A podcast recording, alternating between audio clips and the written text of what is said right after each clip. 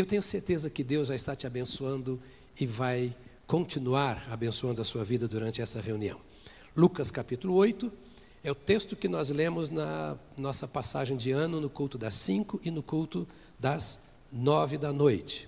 Quantos irmãos estiveram num desses dois cultos? Quero ver. Ué, onde estavam os outros? Que a casa estava cheia? Enquanto a gente cultuava, eles comiam. E eram abençoados também. Lucas 8, verso 26 em seguida. Eu vou pedir para você que compreenda, eu estou falando com a voz mais assim, porque eu não tenho conseguido resolver a questão. E se eu levantar a minha voz, como o Tiago fez orando aqui na altura que ele orou, eu vou sair em 10 minutos de palavra e ter que ir embora. Então, suportem a minha voz mais calma, mas não durmam, por favor. Verso 26. Zarparam então para a região dos Gerazenos, que se localiza do outro lado do lago, na fronteira da Galileia. Assim que Jesus desembarcou, foi ao encontro dele um homem daquela cidade, possesso de demônio, que fazia muito tempo não usava roupas, nem habitava em casa alguma, mas vivia nos sepulcros. Ao contemplar Jesus, berrou, prostrou-se aos seus pés e exclamou com voz forte: Que desejas comigo, Jesus, filho do Deus Altíssimo? Imploro a ti, não me castigues. Porquanto Jesus ordenara ao espírito imundo que abandonasse o corpo daquele homem. Diversas vezes o demônio havia se apoderado dele. Mesmo com os pés e as mãos acorrentados e vigiado por guardas, arrebentava as cadeias e os grilhões e era impelido pelo demônio para lugares desolados. Jesus lhe inquiriu: Qual é o teu nome? Ao que ele replicou: Legião, pois eram muitos os demônios que tinham invadido aquele homem. E suplicavam a Jesus que não os mandasse para o abismo. Entre mentes, uma grande manada de porcos estava pastando naquela colina. Os demônios imploraram que Jesus lhes permitisse entrar nos porcos, e Jesus consentiu. Então, saindo do homem, os demônios invadiram os porcos, e a manada jogou-se precipício abaixo em direção ao grande lago, e todos os porcos se afogaram. Ao observar tudo o que acontecera, as pessoas responsáveis pelo cuidado dos porcos fugiram e foram contar esses fatos na cidade e pelos campos. E ocorreu que o povo saiu para ver o que tinha sucedido. Quando se aproximaram de Jesus, viram aquele homem de quem os demônios haviam saído, assentado aos pés de Jesus, vestido e em perfeito juízo, e todos ficaram apavorados. As pessoas que haviam testemunhado todos os fatos contaram também como fora liberto aquele homem dos muitos demônios que o haviam tomado. Então todo o povo da região dos Gerazenos rogou a Jesus para que se retirasse de suas terras, pois estavam aterrorizados. Contudo, o homem de quem haviam sido expulsos os demônios implorava-lhe que o deixasse ir com ele. Mas Jesus despediu-se, recomendando-lhe: Volta para a tua casa e compartilha tudo quanto Deus fez por ti. E assim, o homem partiu e anunciou na cidade inteira todas as obras que Jesus havia realizado em sua vida. Aleluia. Eu quero pensar um pouco com você hoje sobre lições de Gadara. Lições de Gadara. Na noite do dia 31, eu preguei sobre esse texto porque o tema deste ano é compartilhar. A divisa é aqui, Lucas, capítulo 8, que nós lemos, o verso 39. Compartilha tudo quanto Deus fez por ti.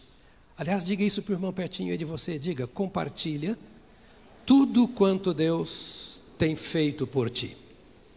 Outra vez, compartilha tudo quanto Deus tem feito por ti.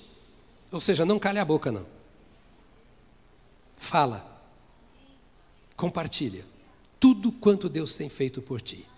E pensando neste tema, não vou pregar agora, foi uma mensagem de uma hora, então você vá para o YouTube, não custa nada, e lá você pega a mensagem do dia 31, ouça tranquilo, bem sentado, não durma enquanto estiver ouvindo, né? e deixa Deus falar com você sobre este tema para o ano, que é o ano do compartilhamento, de dividir aquilo que recebemos do Senhor. E pensando nessa tão extraordinária obra que o Senhor Jesus fez, ali na cidade de Gerasa, ou Gadara, é o mesmo nome, nós ficamos entusiasmados, ficamos preparados por sabermos que a obra do Senhor não terminou. Jesus Cristo, que é o mesmo ontem, hoje e eternamente, tem preparado o melhor caminho para que a nossa vida seja uma vida de vitória e para que todos aqueles que cruzarem o caminho de Jesus sejam vitoriosos na sua vida espiritual. Este ano deve ser um ano em que nós abramos os nossos ouvidos para ouvirmos boas notícias. Boas notícias. No dia 31 eu disse que nós ouvimos notícias de jornais, dos nossos semanários, ligamos televisão, rádio é notícia, notícia, notícia que nos coloca lá para baixo, notícias que são notícias mesmas, outras que são compradas, distorcidas, mas na palavra de Deus nós encontramos a bela notícia, as boas novas, o evangelho do Senhor Jesus Cristo. E aqui está uma notícia, aqui está se contando alguma coisa que aconteceu lá em Gadara. Quando Jesus, depois de cruzar o mar e, e vencer a tempestade juntamente com seus discípulos, acalmando as ondas e os ventos, então ele chega em Gadara e se depara com um homem. E não vou pregar a mesma mensagem, mas eu quero hoje como se fosse de novo numa escola dominical, tirar aqui algumas lições. Porque já de princípio, esse texto me faz lembrar das palavras do salmista: Senhor, quem é o homem para que dele te lembres? E o filho do homem para que o visites? Quando olhamos para nós mesmos, como indivíduos, como comunidade, como família, como cidade, como nação. As tantas coisas que acontecem e não deveriam acontecer porque nós fazemos o que é errado. Quando ouvimos as coisas, nós ficamos às vezes desiludidos, nos sentimos lá embaixo, desesperançosos. Porque parece que nós fazemos tanta coisa ruim e não são poucas as vezes que até mesmo os crentes se sentem dignos de Deus. Pelo meio, pelo que pensa, pelo que fala, pelo que faz. Quando vemos esse quadro de Gadara com um homem totalmente dominado por demônios, um homem estranho, que há muito tempo não vestia roupa, que não morava em casa alguma, morava em cemitérios, que quando os demônios se moviam, se manifestavam nele, se tornava tão violento que era preciso ser trancados com correntes e cadeias. Quando pensamos numa cidade como aquela e as outras nove cidades de Decápolis que não andavam com o Senhor, e vemos que Jesus se aproxima dali para fazer o que fez, nós paramos e perguntamos: quem somos nós? Para que o Senhor se lembre de nós. Quem sou eu? Para que o Senhor tenha misericórdia de mim. Quem é o homem para que dele te lembres? Quem é o filho do homem para que o visites? Quantos pais e mães na igreja, nesta e noutras, carregam um coração doído, porque os filhos que foram criados no Senhor, que conhecem a palavra, estão hoje distantes do Evangelho, vivendo uma vida que não agrada a Deus, já não diria nem não agrada aos pais, não agrada a Deus. e olha para aquilo e diz: Senhor, o que vai acontecer? E de repente Deus faz algo extraordinário. Eu tenho que lembrar que Deus visita o homem e os filhos dos homens. A boa nova, ao olhar para este homem, é que Jesus Cristo toma a iniciativa de encontrar o necessitado. Para mim, uma das coisas mais doces e mais profundas de eu pensar. Quando eu vejo que não mereço nada, quando eu vejo as minhas fraquezas, quando eu vejo os meus pecados, tanta coisa que me distanciaria de Deus, e eu percebo que a graça de Deus está sobre a minha vida, e eu vejo que o Senhor me dirige os passos, que o Senhor cuida de mim, quando eu percebo a Sua presença, eu tenho que olhar para o Senhor e dizer assim: tudo acontece, porque o Senhor toma a iniciativa de vir ao meu encontro. Meu irmão e minha irmã, Deus não se esqueceu de você, Deus não se esqueceu de nós, jamais se esquecerá. Não há nada que nos distancie do Senhor ao ponto de Ele não olhar para nós com misericórdia. É impossível o Senhor não ter misericórdia de nós. Ninguém dava valor algum àquele homem. Era um endemoniado. Certamente um homem violento, uma pessoa que tem que ser presa com cadeias e correntes, não era um presidiário, ou um prisioneiro, ou uma pessoa qualquer. Era alguém que era da cidade, mas ninguém queria por perto. Ninguém queria aquele homem por marido da sua filha. O problema que estavam vivendo, dizendo: o senhor não está preocupado conosco? O senhor manda a gente entrar no barco, a gente entra, a gente está indo lá para onde o senhor falou que a gente tem que ir, agora esse problema sério no caminho, e o senhor vai deixar o problema consumir a nossa vida? O senhor não se importa que a gente morra? Jesus os ouve, essas reclamações mais tarde, mais tarde, a gente pensa sobre elas, porque não era o Pedro que era o precipitado que falava, não era o Tomé, o incrédulo que falava, não, quem falava era eu naquele barco, era você naquele barco. Temos os nossos mares, temos os nossos barcos, temos os nossos ventos, temos as nossas ondas. E às vezes nós não entendemos que o Senhor nos chamou para ir para o lado de lá. Ocorre que o Senhor não se preocupa com o que está no caminho, a preocupação do Senhor é com quem está do outro lado, há alguém que precisa. É alguém que está lá. E Jesus só viu aquele homem. Me chama a atenção essa história, que ele tomou a iniciativa de ir para lá para encontrar aquele homem. E foi a única coisa que Jesus fez em Gadara. Imagine, o Senhor mexe os céus e a terra por causa de uma pessoa. Ele foi lá, do outro lado, e quando ele chega, chega por causa de um homem. Um homem endemoniado. A gente sai de casa para encontrar um professor, um advogado, alguém que vai nos dar um emprego.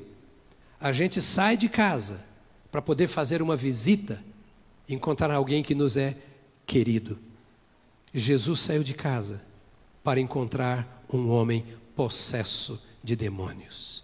É Jesus quem toma a iniciativa de nos encontrar. É Jesus. Diga para o irmão ao seu lado: é Jesus que vem ao seu encontro. Não diga para ele acreditar, diga: é Jesus que vem ao seu encontro. A Bíblia diz que foi ele que rumou, tomou o rumo, tomou a direção. Não foi ao contrário. Eu quero que você se lembre de um fato. Quantas vezes você ora pensando que Jesus está distante? Quantas vezes você dobra o seu joelho e até chora pelo vazio que sente, porque parece que o Senhor Jesus está longe? Quantas vezes você pensa em fazer alguma coisa ou em acontecer uma mudança na sua vida, você diz, mas não vai acontecer porque Jesus está longe. Jesus tomou a iniciativa de ir ao encontro daquele homem enquanto o homem ainda era um escravo. Não era flor que se cheira. Não era apreciável porque ele é um especialista em transformar aquilo que é vil, aquilo que é desprezível, em um instrumento da sua graça. Quando você olha lá o seu parente, o seu amigo, o seu colega de trabalho, que talvez seja uma pessoa repugnante, porque nós sentimos, às vezes não sentimos? Pelo que a pessoa fala, pelo que ela é, pelo que ela faz, uma certa repugnância, te faz mal. Parece que você não quer aquela pessoa do seu lado. É como aquele homem que a sociedade não dava valor algum porque ele era apenas escravo do diabo. Mas sabe o que a Bíblia diz em Romanos, no capítulo 5, no verso 8?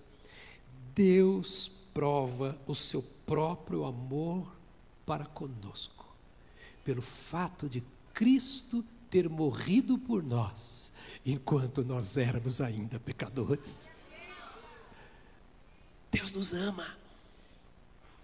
Deus nos ama. Essa deveria ser a maior mensagem, esse é o maior grito em nossa garganta. Deus me ama, embora eu seja um pecador. Deus ama aquele que me parece repugnante, embora ele seja aquilo que ele está sendo. Deus ama e por isso ele veio na pessoa do seu filho Jesus Cristo ao encontro deste homem possesso para provar o seu amor para conosco, enquanto nós ainda, enquanto ele era ainda pecador. O nosso coração deve ser semelhante ao coração do Senhor Jesus para com o pecador. Coração de amor, entendendo que o pecador pode ser transformado independentemente do nível de pecado no qual ele se encontra. O Senhor Jesus vem para socorrer uma pessoa que não podia fazer nada por si, que a sociedade não podia fazer nada por ela, que a religião não pôde fazer nada por ela, que a família não pôde fazer nada por ela. Jesus é a solução para o que não tem solução. Jesus é a solução para o que não tem solução. Ele é a resposta para o impossível. Ele pode. Ele foi ao encontro desse homem, que não tinha condição nenhuma de sair deste estado em que ele se encontrava. Ele vem, procura esse moço, e meu irmão, eu fico imaginando como se Jesus estivesse se aproximando do barco, ainda antes de aportar, e a sua voz ecoando: Vinde a mim, todos vós que estáis cansados, oprimidos, e eu vos aliviarei. Todos vós que não vedes saída, todos vós que vos sentis desesperados e perdidos, todos vós que tendes a necessidade de um encontro transformador, que não conseguis carregar o vosso fardo, que não suportais o vosso próprio pecado, todos vós que não aguentais o vosso próprio cheiro, ou mau cheiro, ou fedor, Todos vós que vos sentis imundos, vinde a mim e eu vos aliviarei. Eu vim para isso, eu assumo essa responsabilidade. Não importa, eu estou convidando, vinde a mim. Esse é um ano em que nós devemos viver o Evangelho pregando para os que não o conhecem, dizendo: Jesus Cristo é quem liberta, Jesus Cristo é quem salva. Pastor, eu ouvi essa mensagem tem 90 anos, pastor. A minha mãe ouvia essa mensagem quando eu estava no ventre dela, pastor. Mas sabe, no meio de tantas notícias, essa é a notícia. Tanto que a Bíblia chama de Evangelion no grego, boas notícias. Notícias de que Jesus veio ao encontro do necessitado e que Jesus vem ao encontro para libertar e salvar. O que a religião judaica não pôde fazer o que o sincretismo religioso da sociedade daquela ocasião, naquela região, não pôde fazer. O que a filosofia grega que dominava essa região do território de Israel não pôde fazer. O que as várias tentativas, não sei de quem, não pôde fazer, Jesus Cristo veio fazer, salvar um homem. Por que Jesus pôde? A Bíblia diz aqui: Jesus ordenara ao espírito imundo que saísse daquele homem.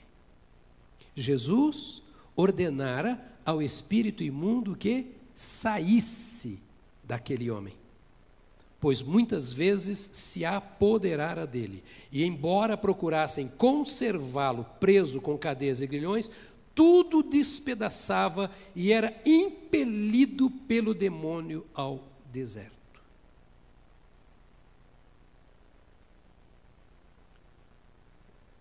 Em resumo, nada se podia fazer por esse homem. Olha para mim.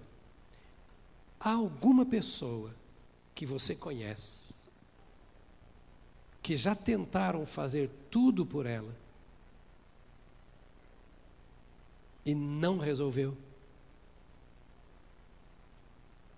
Agora, no culto das oito, uma mãe me procurou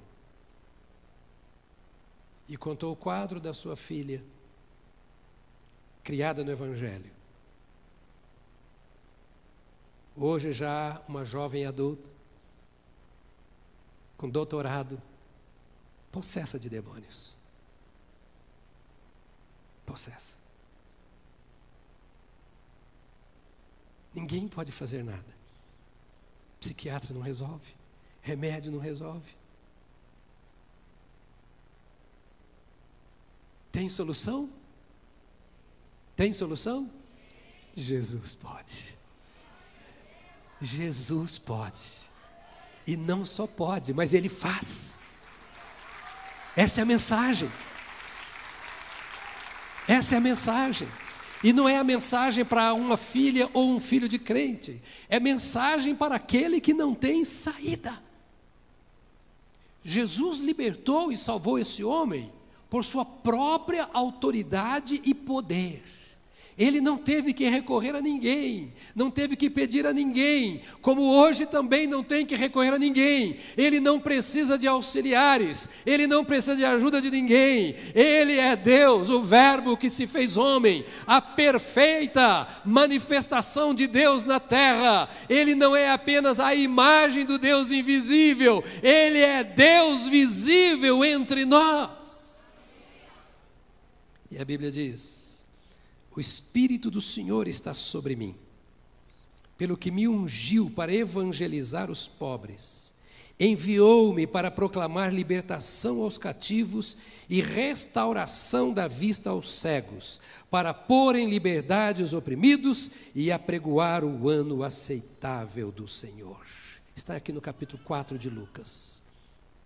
Ou seja, Jesus trabalhou e libertou e salvou aquele escravo por sua própria autoridade e poder. É fácil você discipular uma pessoa, doutrinar uma pessoa, mas libertar e salvar só Jesus. E ele faz com seu próprio poder. Que poder é esse? Ele disse aqui: O Espírito do Senhor está sobre mim, pois que me ungiu e me enviou para libertar os cativos. O que o Brasil precisa, queridos? Seu colega, seu parente, o vizinho, nossa cidade, nossos políticos, um encontro com Jesus. O encontro que você teve, que eu tive. Vamos abrir os nossos olhos, o nosso coração. Nós temos essa notícia para passar.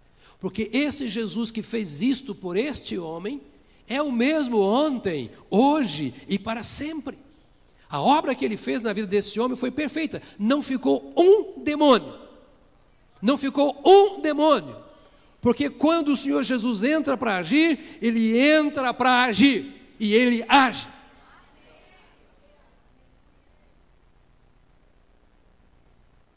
Acharam o homem de quem saíram os demônios, vestido em perfeito juízo, assentado aos pés de Jesus. Esse homem não tinha parada. E de repente alguma coisa aconteceu. As pessoas estranhavam. Vestido, um homem que estava andando nu há tanto tempo. Vestido em perfeito juízo e assentado aos pés de Jesus. Você pode ver um pouco na prática o que acontece nas nossas, na nossa comunidade, na nossa cidade. Quanta gente vergonhosamente exposta, moralmente exposta, nu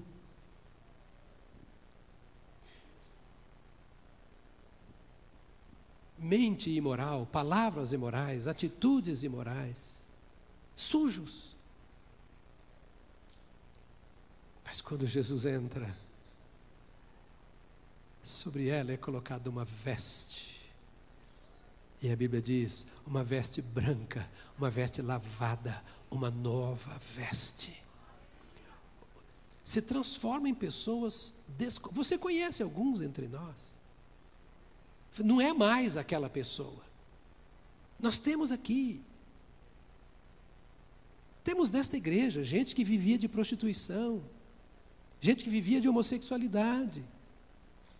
Temos aqui nesta congregação gente que era criminosa, que foi presidiária. Temos aqui gente que foi mendigo. Temos gente aqui que foi possesso. E nós olhamos para essas pessoas que não conhecíamos antes, você não sabia quem era antes, assentado ao seu lado, vestido, perfumado, com um sorriso nos lábios, levantando as mãos, adorando, usa até desodorante. Não faz mal nenhum para você, adorando a Jesus. E às vezes olhando para trás, dizendo assim: Oh Deus, quem é o homem? Quem sou eu para que tu te lembres de mim? Como eu me encanto o fato de tu me visitares e transformares a minha vida e me colocares na congregação dos santos. Imagine o coração desse homem mudado. Imagine a família desse homem quando recebeu, os amigos, os colegas que cresceram com ele, que agora o viu e ficaram assustados, porque ele era um homem da cidade, diz a Bíblia. A cidade o conhecia. Agora vem esse homem vestido em perfeito juízo. Tem muita gente precisando de uma visita de Jesus, sem juízo, desajuizada, maluco, preso pelo pecado, escravo, como era aquele homem. Agora, aquele homem estava em perfeito juízo, ou seja, ele discernia a vida, ele sabia o que estava acontecendo, ele ouvia Jesus, sabia o que Jesus estava falando, ele via as pessoas e entendia o que as pessoas queriam dizer, porque uma coisa nova havia acontecido na vida desse homem, ele tinha tido uma experiência que só o Senhor Jesus podia dar, e ele estava assentado aos pés de Jesus. Jesus falando ele ali, como que dizendo: Eu quero ouvir mais, o que fizeste em mim transformou a minha vida e eu quero crescer nisso. Jesus veio libertar e salvar o pior dos homens, o mais escravo dentre os homens. Jesus veio buscar e salvar a todos os que se haviam perdido. Os demônios expulsos agora. Me Permita um parênteses e entenda o que eu quero dizer. Permita-me e entenda no espírito o que eu quero dizer. Nenhum de vocês aqui, provavelmente, pelo menos que eu tenha conhecimento, tenha vivido a experiência que esse homem viveu. Há muito tempo andando nu pelas ruas.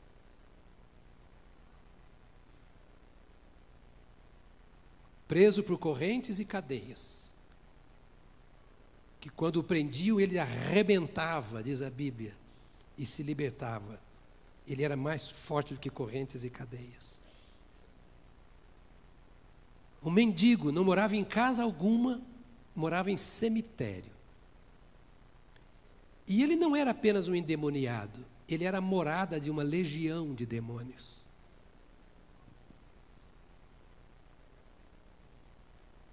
Quando Jesus expulsou os demônios dele, não ficou um. Não ficou um.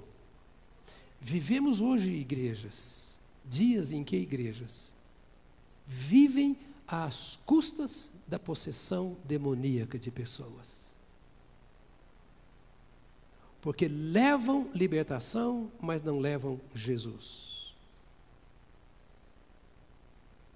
E vem de campanha de libertação em campanha de libertação, regado por seus dízimos e grandes ofertas. Que sustentam, às vezes, o luxo e a fama de determinados grupos.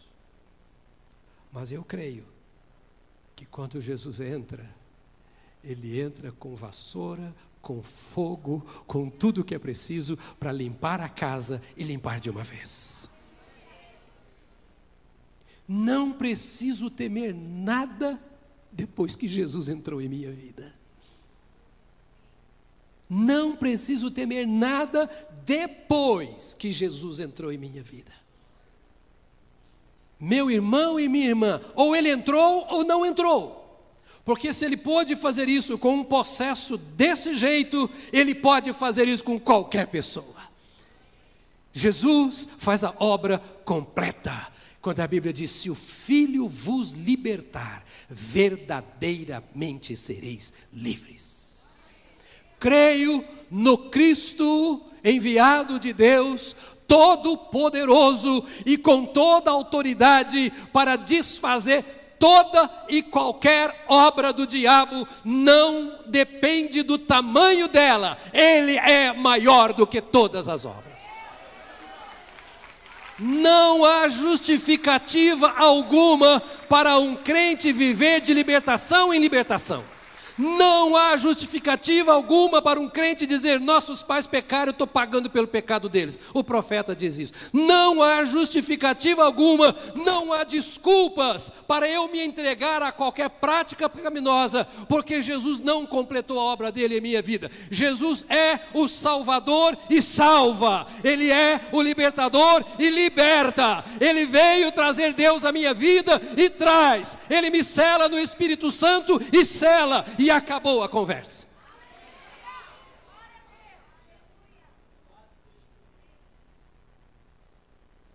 Esse homem não tinha mais nenhuma desculpa. Deus não tinha mais nenhuma responsabilidade por fazer qualquer outra obra, porque Jesus havia feito a obra completa. Quem via esse homem agora o via como um estranho, a outra face do estranho. Agora, estranhava porque ele estava quieto, sossegado, porque Jesus tirou a angústia que estava no coração dele. Colocou paz onde não havia paz, é o que Jesus faz, ele é o príncipe da paz. Deu esperança. Eu posso voltar para minha casa, eu posso voltar para o meu trabalho, eu posso voltar para o mesmo ambiente e não ser dominado por aquele ambiente, por quê? Porque Jesus fez a obra em minha vida. Não sou a mesma pessoa, eu nasci de novo.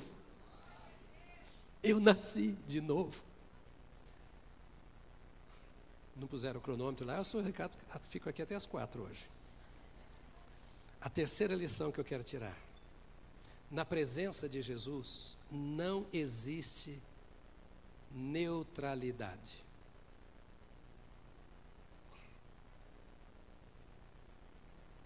Jesus veio para salvar, ele tomou iniciativa, ele veio. Eu não posso me dar ao luxo de dizer, ah, quando eu fui para Jesus, é, ele veio para mim, ele me achou, Ele me encontrou no caminho, Perdidão da Silva, e ele veio e disse: Ah, você é meu. É dele, a iniciativa é dele. Eu não sou tão bom e não enxergo tão bem que pudesse ir ao encontro dele e vê-lo. Foi ele quem me viu, foi ele quem me chamou, foi ele quem tocou. A glória é dele, a honra é dele, ele fez a obra. Então ele veio para me salvar e ele me libertou e ele me salvou. Agora, quando ele faz essa obra, ninguém pode ficar na condição de neutro. Às vezes você está pregando o evangelho para alguém e a pessoa diz: Não, hoje não, eu, eu vou, vou, vou, pensar. Eu... Não, ele, ele, ele já pensou. Hoje não. Hoje eu não quero, já decidi. Pode ter oportunidade amanhã? Pode. Mas ele ouviu, ele entendeu, ele não ficou neutro. Os demônios não ficaram neutros diante de Jesus. Os demônios fizeram confissão: O que tenho eu contigo, Jesus? Cristo, Filho do Altíssimo. Há pessoas que misturam religião com a fé em Cristo Jesus. Há algumas religiões que até se chamam, se denominam de cristãs. Invocam a Jesus e invocam a demônios. Invocam a Jesus e invocam a espíritos. Adoram a Jesus e adoram outros deuses. É impossível. Os demônios sabiam. Nós é nós e o Senhor é o Senhor. Nós não temos nada contigo. Não há aliança entre Jesus e demônios. Não há comunhão entre luz e trevas, e os demônios sabem disso. Por isso, quando Jesus senta, entra, os demônios têm que sair. a responsabilidade daquele que foi liberto. Porque ser liberto não é ser salvo.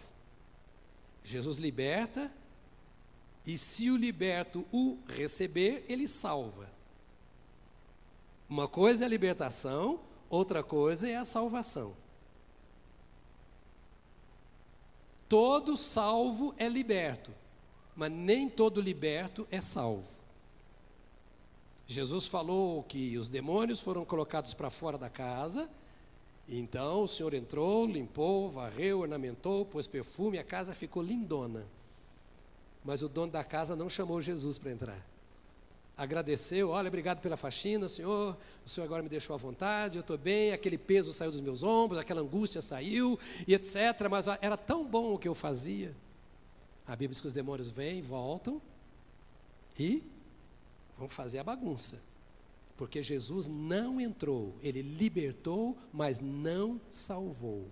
Olha para mim, é o caso de muita gente dentro da igreja que foi liberto, vem para a igreja, mas não deixa Jesus entrar. Por isso está aí, sendo enrolado por muitos, e não cresce na sua fé e na sua experiência com Deus. Não basta ser liberto, aquele liberto foi também salvo. Os demônios disseram: Nós não temos nada contigo. E mais, para ainda aumentar esta, esta dependência no relacionamento, de decisão que se toma, a Bíblia diz aqui: eles rogavam-lhe que não os mandasse sair para o abismo. O abismo é lugar de condenação, de castigo de espíritos imundos. E agora diz assim: não nos deixe ir para o abismo. Ou seja, o Senhor tem autoridade sobre nós, demônios, até para que sejamos ou não castigados. Nós sabemos, não ignoramos e não ficamos em posição de neutralidade, não queremos ir para lá e reconhecemos que se o Senhor não deixar ir, nós não vamos, mas se o Senhor mandar, já estamos lá. Não há neutralidade para ninguém na presença de Jesus. As pessoas que presenciaram tudo o que aconteceu saíram dali contando o que aconteceu. Ninguém ficou calado. Era impossível ficar calado diante de uma obra de Deus. Não dá para dizer que não aconteceu aquilo que você viu que aconteceu. O povo da cidade, diz a Bíblia, estava possuído de grande medo. Jesus estava ali. Eu não sei se você sabe, mas tem gente que tem medo de Jesus. Não é só lá não. Será que ele vai me castigar? Tem gente que não vem na igreja porque está em pecado e acha que aqui Jesus vai ver que ele está em pecado e vai dar problema. Mas Jesus vê lá onde ele está também, ele não esqueceu disso. Não é o lugar onde você está que vai fazer com que Jesus veja. É que Ele é onisciente Ele sabe o que está no seu coração. Não adianta, ah, não vou tomar ceia porque eu estou em pecado. Ah, porque. Não adianta. O negócio é não ficar com pecado. O negócio é não ficar neutro. Ah, quem sabe, talvez um dia, possivelmente. Não, Jesus sabe e você sabe. Eles estavam com medo de Jesus. E o povo rogou que Jesus se retirasse deles. O verso 37. Nós queremos que o senhor, o senhor saia daqui, nós não queremos o Senhor. Olha para mim. Tem hora que Jesus incomoda. Tem hora que Jesus incomoda. Quando as coisas estão erradas e não há o desejo de que elas sejam consertadas, Jesus incomoda quando chega.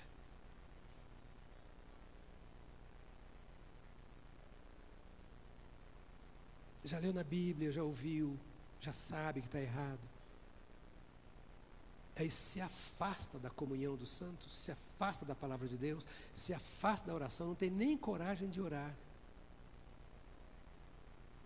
Porque o erro não convive com a presença de Jesus.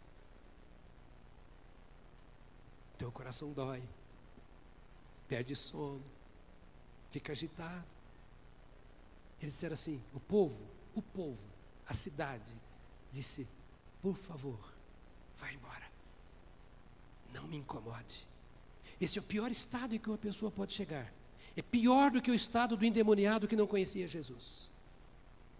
Porque virou a face, virou as costas para o único que pode em meu favor, contra todos e quaisquer males. O homem de quem tinham saído os demônios rogou-lhe que o deixasse estar com ele ou ir com ele não ficou neutro. Senhor, eu vi a obra que o Senhor fez em minha vida. Não tem jeito, eu, eu tenho que te acompanhar, eu tenho que te seguir. Eu vivi a vida toda no mundão aí perdido, nesse estado de escravidão e possessão demoníaca. E agora o Senhor deixa eu entrar no barquinho com o Senhor. Não, só cabe eu e os doze. Você fica para trás. Mas ele se posicionou diante de Jesus. Não quero voltar a andar nu. Eu não quero voltar a, a, viver no cemitério. Eu não quero voltar às cadeias. Eu quero ir com o Senhor, que o deixasse estar com Ele. Nenhum de nós pode se ver no direito da neutralidade. Pilatos fez uma pergunta evasiva. Ele não queria muito compromisso com o Senhor, mas ele queria transferir a sua responsabilidade para os outros. Conhece alguém assim? Ele quer fazer uma coisa, mas ele quer a sua cobertura, porque ele sabe que está errado, mas ele não fez sozinho. E Pilatos, na sua evasiva, disse assim: O que farei de Jesus chamado Cristo? Eu já sei o que eu vou fazer. Eu vou colocá-lo para fora. Eu vou deixar que o matem. Mas eu quero que vocês sejam responsáveis. Há pessoas que não querem nada com Jesus e responsabilizam a igreja. Responsabiliza lá o crente que errou, responsabiliza lá alguma outra coisa. É, eu não quero, mas eu jogo a culpa no outro. Ocorre que Deus sabe o que está acontecendo no meu coração. Os discípulos, porém, fizeram uma outra pergunta. Jesus pregou o evangelho e a multidão foi embora. Você sabe o que? Como se eu estivesse pregando aqui agora e você virasse as costas e ó, eu sei que já teve vontade de fazer, mas nunca fez. Né? Mas Jesus estava pregando e o povo fez o quê? Foi embora. E Jesus olha, está ele e os doze. Jesus olha para eles e diz assim: Vocês também não querem se retirar? O povo não aguentou a mensagem que eu preguei.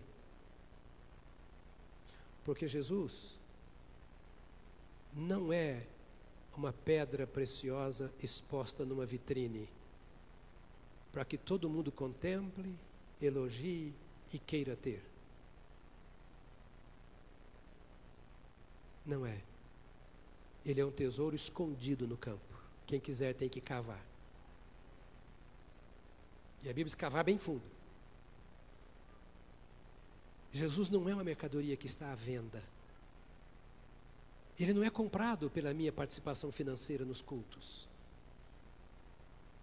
Ele não se vende à luz das minhas promessas. Aí ah, por isso a palavra dele é dura. Ele não brinca conosco e não admite que brinquemos com ele.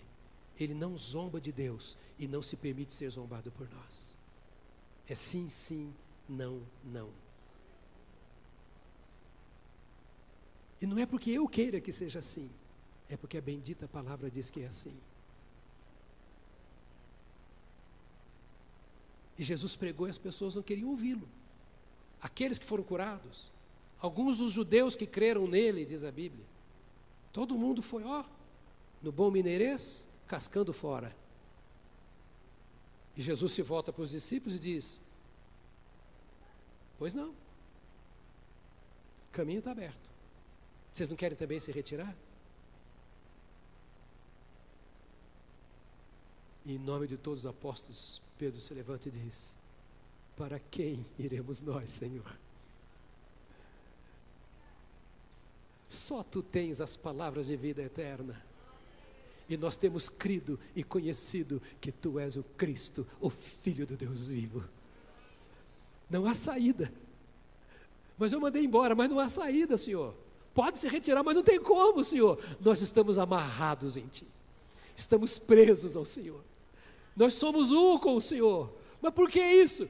Porque as tuas palavras são palavras de vida eterna. O que ouvimos até o dia que conhecemos o Senhor era lixo, não fez nada, não mudou nossa vida, aumentou nosso conhecimento, orientou-nos doutrinariamente, ensinaram-nos a lei, colocaram muitos costumes, muitos usos, nos impregnaram de religiosidade, mas a nossa vida não mudou. Mas o dia que a tua palavra entrou em nosso coração, a nossa vida mudou, Senhor, e isso fez com que nós crescemos crêssemos como cremos agora, que tu és o enviado, o Messias, o Cristo, o Filho do Deus vivo, e tu nos dás a vida eterna, não tem saída para nós mais. O Senhor nos amou e nós te amamos. O Senhor se entregou por nós e nós nos entregamos por ti. Há uma aliança entre o Senhor e nós. Há uma aliança entre nós e o Senhor e nós não vamos embora de jeito nenhum. Não era a pergunta evasiva de um de um de um Pilatos. Era a palavra firme de alguém que conhecia o Senhor Jesus. Vamos terminar pensando. Como é que a gente sabe que esse homem se converteu? Esse endemoniado? Como é que a gente sabe que uma pessoa se converteu? Como é que eu sei que uma pessoa é crente? Como é que eu sei que um problemático aceitou a Jesus? Há poucos dias eu conversava, ontem, anteontem, não sei, com minha família reunida alguma coisa sobre o que está passando por aí, ideologia de gênero e etc, etc, etc. E eu disse: nós precisamos entender que o lugar da lésbica é dentro da igreja, do homossexual é dentro da igreja. Que as pessoas mais sujas deste mundo têm um lugarzinho reservado no banco ao meu lado na igreja lugar do ladrão, do assassino, é dentro da igreja. A cadeia não é lugar do crente. O prostíbulo não é lugar do crente. Mas a igreja é lugar do presidiário. A igreja é lugar da prostituta, do prostituto e etc. Nós precisamos entender que há um clima que Deus prepara no meio do seu povo. Amanhã você vai trabalhar, é paulada a semana inteira. Aqui você para, você canta, você ora e alguém está ao seu lado. Não sei se você consegue entender o valor que isso tem para a sua vida espiritual. Às vezes você não sente no corpo, não sente, mas vai lá amanhã. Você sabe, eu tenho alguém. A igreja ora por mim, se eu precisar, eu tenho a quem recorrer. Então há um clima. Eu estava nos Estados Unidos agora em outubro, levei o meu irmão, minha cunhada, os pais do Ivener, minha esposa, e nós estávamos num congresso. Eu cheguei para participar de um congresso na Gateway, em Dallas. Tudo em inglês. Meu irmão não fala inglês. Minha cunhada não fala inglês. Aí quando terminou a primeira reunião, eu disse, daí? Ele falou, não entendi nada, mas tem uma bênção sobre a minha vida. Há uma unção quando o povo de Deus se reúne. Há uma graça especial de Deus você estar aqui nesta manhã. Deus não te trouxe aqui para você sair apavorado com tudo que eu falei agora. Ele só trouxe para você não entrar no caminho errado, você sabe essas coisas, mas há um sopro do Espírito de Deus sobre a sua vida. E é preciso que você perceba essa mística da igreja. É assim que Jesus Cristo age. Agora, vem uma pessoa de lá, desse tipo de vida, e outros piores, e sentam do nosso lado. Como é que eu sei que essa pessoa se converteu? Ou melhor, como eu sei que eu me converti? Que Jesus entrou em minha vida, que expulsou toda aquela nhaca, aquela sujeira. E como é que eu sei? O que aconteceu com esse homem? A hora que parecia que Jesus ia embora, virou as costas e falou: Senhor, deixa eu ir contigo, eu quero te seguir. O salvo, a marca do salvo, é que ele quer seguir aquele que o libertou. Ele quer seguir aquele que o salvou. Não importa os apóstolos, ele não queria seguir os apóstolos, ele queria seguir Jesus. Não importa os judeus, ele não queria seguir a religião judaica, ele queria seguir Jesus. Não importa a igreja, importa Jesus. E ele falou: Eu quero te seguir, Jesus. É o Senhor que me libertou, é o Senhor que me salvou, me trouxe a tranquilidade, a paz, me faz me sentir digno, honrado. É o Senhor que me trouxe essa vida e eu quero seguir ao Senhor. Me deixa te seguir, Jesus. O salvo é um seguidor de Jesus não significa dizer que salvo é seguidor do cristianismo. É seguidor da pessoa de Jesus. Ele é apaixonado. Por... Maria Madalena era possuída de demônios. O capítulo 8 de Lucas começa falando das mulheres que seguiam a Jesus.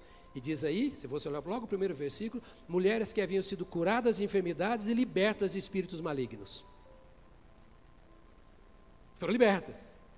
E elas sustentavam Jesus com seu dinheiro, está aí nesse capítulo 8 de Lucas, porque elas encontraram em Jesus uma vida. E elas todas libertas passaram a seguir a Jesus. Os discípulos eram pessoas que foram encontradas e passaram a seguir a Jesus. Saulo de Tarso era o que era, e no dia que ele teve um encontro com Jesus, acabou o passado para ele, passou a seguir a Jesus. Jesus passa por Jericó e cura um cego. Esse cego, de repente, começa a ver. Jesus o curou. E a Bíblia diz que ele seguia a Jesus glorificando a Deus. Eu não vi, agora eu vejo, Jesus fez a obra e eu não tenho mais para onde ir, eu vou seguindo a Jesus Cristo. Todo aquele que recebeu a Jesus hoje é assim. Segue a Jesus.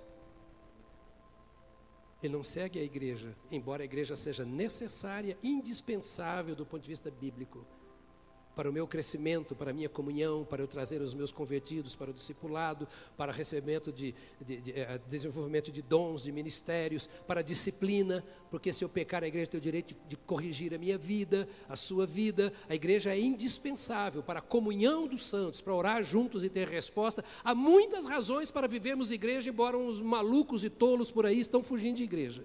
Mas não é bíblico. A igreja é o corpo de Cristo. Mas nós precisamos entender que Jesus é a luz do mundo. Ele diz: Eu sou a luz do mundo. Aquele que me segue terá a luz da vida. Seguir a Jesus para ter a luz da vida. Que é isso? Você está comigo ainda mais cinco minutos? O que é ter a luz da vida? Significa ter a luz da vida é ser iluminado. Culto das oito, hoje eu disse que poucos dias atrás um coronel me disse assim, pastor, o senhor é uma pessoa iluminada. Ele disse, coronel, todo aquele que tem Jesus é iluminado. E só o que tem Jesus é iluminado. Por quê? Porque ele ilumina a minha mente para que eu possa entender as verdades dele. Ele esclarece o meu entendimento. Ser iluminado é eu tenho a instrução do Espírito de Deus. Ele governa, Ele esclarece, Ele orienta, Ele mostra, Ele me faz ver. Por isso Jesus disse isso. Seguir a Jesus é fazer o que Ele manda. O que Ele manda está na palavra, não é? Está na palavra. E quando eu obedeço a palavra, Ele começa a me dar revelações. Isso aqui é o começo à medida que eu vou lendo, os céus vão se descortinando. À medida em que eu me aprofundo na leitura, na comunhão do Espírito, em oração, lendo, o Espírito de Deus vai trazendo revelações. Então, cada verdade que era aqui, uma para o rei, a outra para um soldado, outra para uma mulher, Deus vai mostrando o que daquela verdade é verdade para mim. Ele torna viva a experiência do outro na minha existência. O Espírito Santo aplica o mesmo remédio que foi aplicado lá, aqui.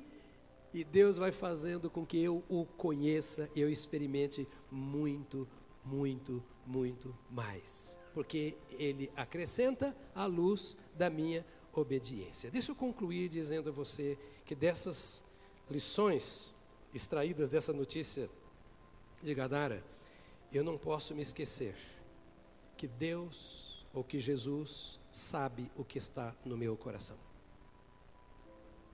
Ele sabe o que está aqui. Ele sabia o que estava no coração de todas aquelas pessoas da multidão, dos que contavam, dos que pediam para ele ir embora, do possesso e do homem depois de liberto. Deus sabe o que está no seu coração. Ele sabe que talvez uma fraqueza que você sente, sobre a qual você não tem domínio, um problema que você não consegue vencer, Ele vê. Não adianta esconder dele. Ele veio para resolver isso. Ele veio para trazer o descanso, a segurança e a paz. Nós não temos como esconder. Ele sabe o que está no coração daqueles que ouvem as boas notícias, daqueles que veem as obras que ele faz. Ele sabe o efeito que esta palavra desta manhã trouxe ao seu coração. Ele sabe, nada está oculto. No capítulo 5 de João, no verso 40, ele volta para o povo e diz assim: Vós não quereis vir a mim para serdes salvos. Estou pregando para vocês e eu sei que vocês não querem vir. Incrível. Vocês já tomaram a decisão, eles, vocês não querem vir a mim. Vocês sabem que eu salvo, mas vocês não querem, porque a salvação cobra um preço alto. Vocês têm que abandonar o que estão fazendo. Vocês se acham bons demais e querem demais o que fazem, por isso fazem. Então não querem a salvação. No capítulo 3, verso 19, ele diz: A luz veio ao mundo, e os homens amaram mais as trevas do que a luz, porque as suas obras eram más. A luz veio ao mundo. Jesus veio. Não é preciso ninguém andar em trevas. Mas ao invés de amar a luz, os homens amaram mais as trevas. Em certo sentido, andar nas trevas para alguns é mais fácil. Toda primeira semana de janeiro a minha família passa os dias de férias lá em Dayatuba, numa chácara. Não, em Dayatuba não, Boituva, numa chácara. Eu vim de lá ontem para pregar para você. E estava observando de anteontem para ontem, anteontem foi um dia bom, então lá tem paraquedismo. Então tem de balão, de paraquedas saltando. Mas os paraquedistas profissionais saltam de madrugada. Fiquei pensando, por que, que eles saltam de madrugada no escuro? Eu não salto nem no claro. E eles deixam todo mundo saltar enquanto o sol está brilhando. À noite vai lá. Os profissionais. Nesse sentido, Bom, eles amam as trevas. Eles sabem o que fazer que outros não sabem nas trevas. Trazendo o lado negativo disso, essas pessoas amam tanto as trevas, colega de trabalho e outros, que não querem vir para a luz. Agora, muitos são assim, as suas obras más, porque eles têm pouco tempo sob a luz e muito tempo nas trevas.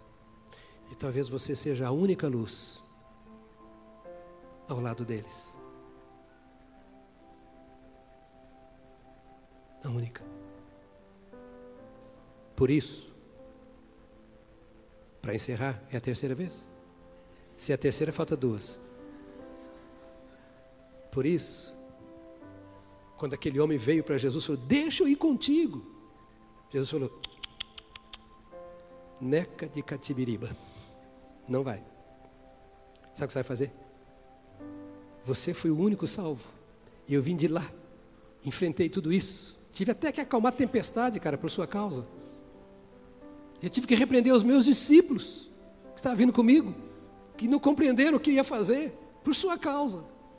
Vim aqui, expulsei os demônios, a legião que havia em você, e estou voltando para casa, mas está todo mundo perdido. Volta para tua casa e conta ou compartilha com os teus o que Deus fez por ti. Eu sou a luz, estou indo embora. Deixo você. Vai contar. Sabe uma coisa que impressiona? É que Jesus não mandou ele expulsar demônio de ninguém. Só mandou ele contar a história do que aconteceu com ele. O resto ia acontecer na sequência, com certeza, se fosse preciso. Oh, minha irmã, meu irmão, nós sabemos o que Deus fez conosco. Dessas lições de Gadara, alguma coisa deve ficar em meu coração para me impulsionar a ser grato ao Senhor pelo que Ele fez por mim e a me envolver com o Senhor, a entregar a Ele a minha vida em troca daquilo que Ele fez por mim e a ser útil nas mãos do Senhor, em favor daqueles que ainda não o conhecem, para que eu leve Jesus. É o que aquele homem fez. A Bíblia diz que foi por toda a cidade falando. Imagine ele batendo de porta em porta, batendo na campainha dos condomínios, não tinha, né? dos condomínios, dizendo assim: Eu, eu vim aqui hoje só para contar para você, lembra de mim? Era... Pois é, sabe, viu que eu mudei? Vi, ó, pode tirar. Tem desodorante, tem perfume, olha a minha roupa. Sabe por quê? Porque Deus fez uma obra maravilhosa na minha vida. Antes eu andava nu, como algumas irmãs antes andavam seminuas, né? Agora, olha, agora eu ando decente, porque Jesus fez uma obra na minha vida. Antes eu, eu falava a palavra, hoje, por que, que a sua vida mudou? Porque Jesus entrou. Conta a tua história. Você é como aquele homem, alguém que foi alcançado por Jesus. Fica de pé nesta hora, querido. Quero orar com você antes de você ir almoçar.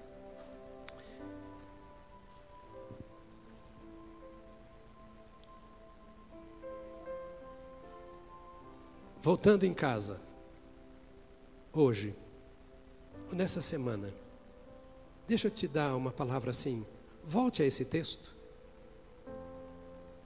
Leia e diga: Jesus, fala mais comigo. Eu não vou pregar mais nele aqui.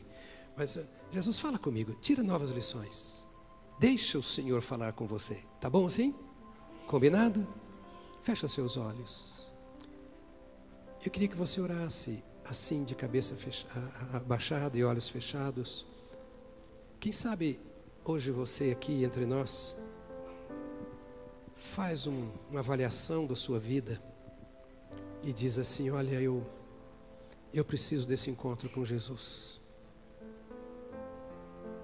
Eu conheço discípulos de Jesus, mas não conheço Jesus. Eu tenho estado em lugares que eu percebo que Jesus está, mas ele ainda não entrou em minha vida. E como eu sei disso? Porque eu estou vivendo como sempre vivi, nada mudou. Mesmos pensamentos, mesmas atitudes, mesmas tendências, mesmos pecados, mesmos temores. E nesta manhã, eu quero fazer um convite a Jesus que veio ao meu encontro e está aqui hoje. Eu quero pedir a Ele que me liberte, que me salve, que perdoe o meu pecado, que me dê a vida eterna. Eu quero me reconciliar com Ele. Quero convidá-lo a dominar a minha vida, a controlar o meu ser. Se você quer fazer essa entrega da sua vida, não era por sua enfermidade ou problema, não. Se você quer entregar a sua vida a Jesus hoje, ele está aqui. Se você quer convidá-lo a dominar o seu coração, a te trazer esse, esse alívio, esse descanso, essa tranquilidade que ele trouxe a este homem, a tantos de nós aqui. Nós queremos orar com você fazendo a entrega da sua vida a Jesus. Ou se você quer se reconciliar com Ele, voltando para Jesus, ao caminho que você deixou. Para que façamos, façamos esta oração. Basta que onde você está, você levante uma das mãos. Eu vou entender que você está dizendo, ore por mim. Quero que a igreja ore, eu estou entregando a minha vida a Jesus. estou me reconciliando com Jesus. Há pessoas, como estamos em pé, eu não consigo ver todas as mãos, não tem que levantar bem alto alguém me ajudar. Há pessoas, Deus te abençoe, querida. Lá atrás, pode abaixar sua mão, já vi. Deus abençoe, meu amado, ali também. Pode abaixar, já vi sua mão. Vamos orar já. Aquela senhora lá atrás, vi sua mão também levantada. Vamos orar já já. Pode abaixar a mão. Mais pessoas que querem dizer: olha, eu quero entregar, eu quero me reconciliar com Cristo. Eu quero voltar para este evangelho doce de Jesus Cristo, o Salvador. Há mais alguém? Mais alguém aqui que eu não vi? Eu vou pedir a vocês que levantaram a mão, por gentileza, deixe o seu lugar. Deixa o seu lugar, vem aqui comigo e eu e a igreja vamos orar por você. Se você não levantou a mão, mas quer vir, venha também, mas venha rápido. Venha rápido, porque nós vamos orar com você, dizendo: Senhor, eu quero essa vida. Eu quero essa vida que tu me ofereces. Isso, pode chegar aqui, querido, bem aqui. Isso, isso. A igreja vai orar com você. Pronto. Vem em nome de Jesus. O Senhor, o nosso Deus. Isso, amado, chega aqui. Isso, glória a Deus, glória a Deus. Glória a Deus, glória a Deus, glória a Deus. Aleluia, aleluia. Há mais alguém que está vindo ainda? Pode chegar até aqui. Você estenderia sua mão para cá para abençoar estas pessoas? Enquanto estamos orando, se você ainda não veio e deseja vir, venha. Às vezes há um sentimento assim: ah, não vou não. Venha, venha, porque o Senhor está aqui para fazer o que você precisa. Pai querido, nós estamos diante de Ti nesta manhã, nesta tarde preciosa. Te damos graças pela Tua presença entre nós aqui. Te damos graças pela maneira como Tu te envolves conosco e nos trazes resposta, tocas ao nosso coração. E agora aqui estão vidas que ouviram a Tua palavra homens, mulheres, que te ouviram e estão prontos a te seguir como sinal de que te recebem.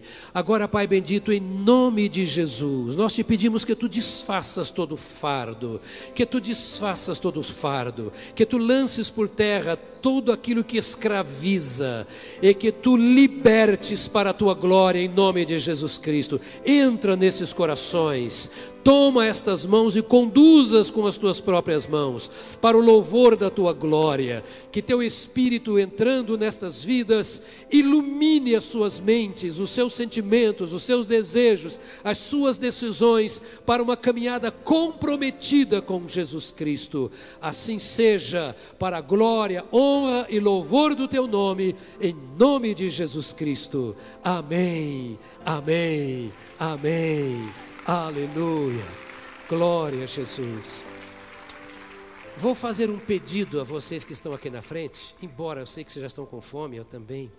Mas nós queremos dar um presente para vocês. Queremos dar uma Bíblia para vocês. É, Serginho, quem mais poderia? E vamos anotar o seu nome, porque vamos orar por vocês. E nós vamos ligar para vocês para saber se precisamos ajudar. Ninguém vai pedir nada, nem vender nada. Só queremos saber se podemos ser úteis em alguma coisa na sua vida e queremos fortalecê-lo na caminhada da fé, caso você queira. Então, por favor, queira acompanhar ali o Serginho para receber a sua Bíblia e anotarmos o seu nome para esse contato, tá bom? É muito rápido lá. Não vai ter que pagar nada também não, tá bom? Dê a mão ao irmãozinho, irmãzinha do seu lado. Hoje eu tomei 10 minutos, não será a última vez do seu almoço, né? Isso. Eu vou sair daqui para almoçar daqui a 120 quilômetros ainda. Então, é, eu vou almoçar depois de você. Fica tranquilo, né? Ok. Diga para o irmão, você é joia. Isso. Isso, você é joia. Meu irmão em Cristo, é minha irmã em Cristo. Somos um corpo só no Senhor Jesus.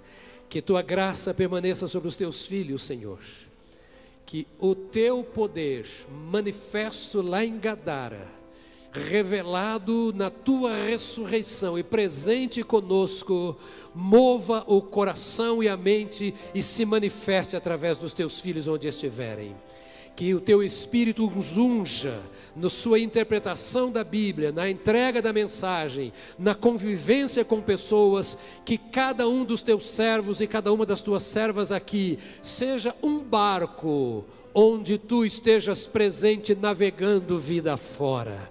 Usa os teus servos nesta semana e encha-os com tua graça e poder, em nome de Jesus. Amém. Amém. Amém. Aleluia, aleluia. Deus te abençoe. Viva feliz na presença de Jesus.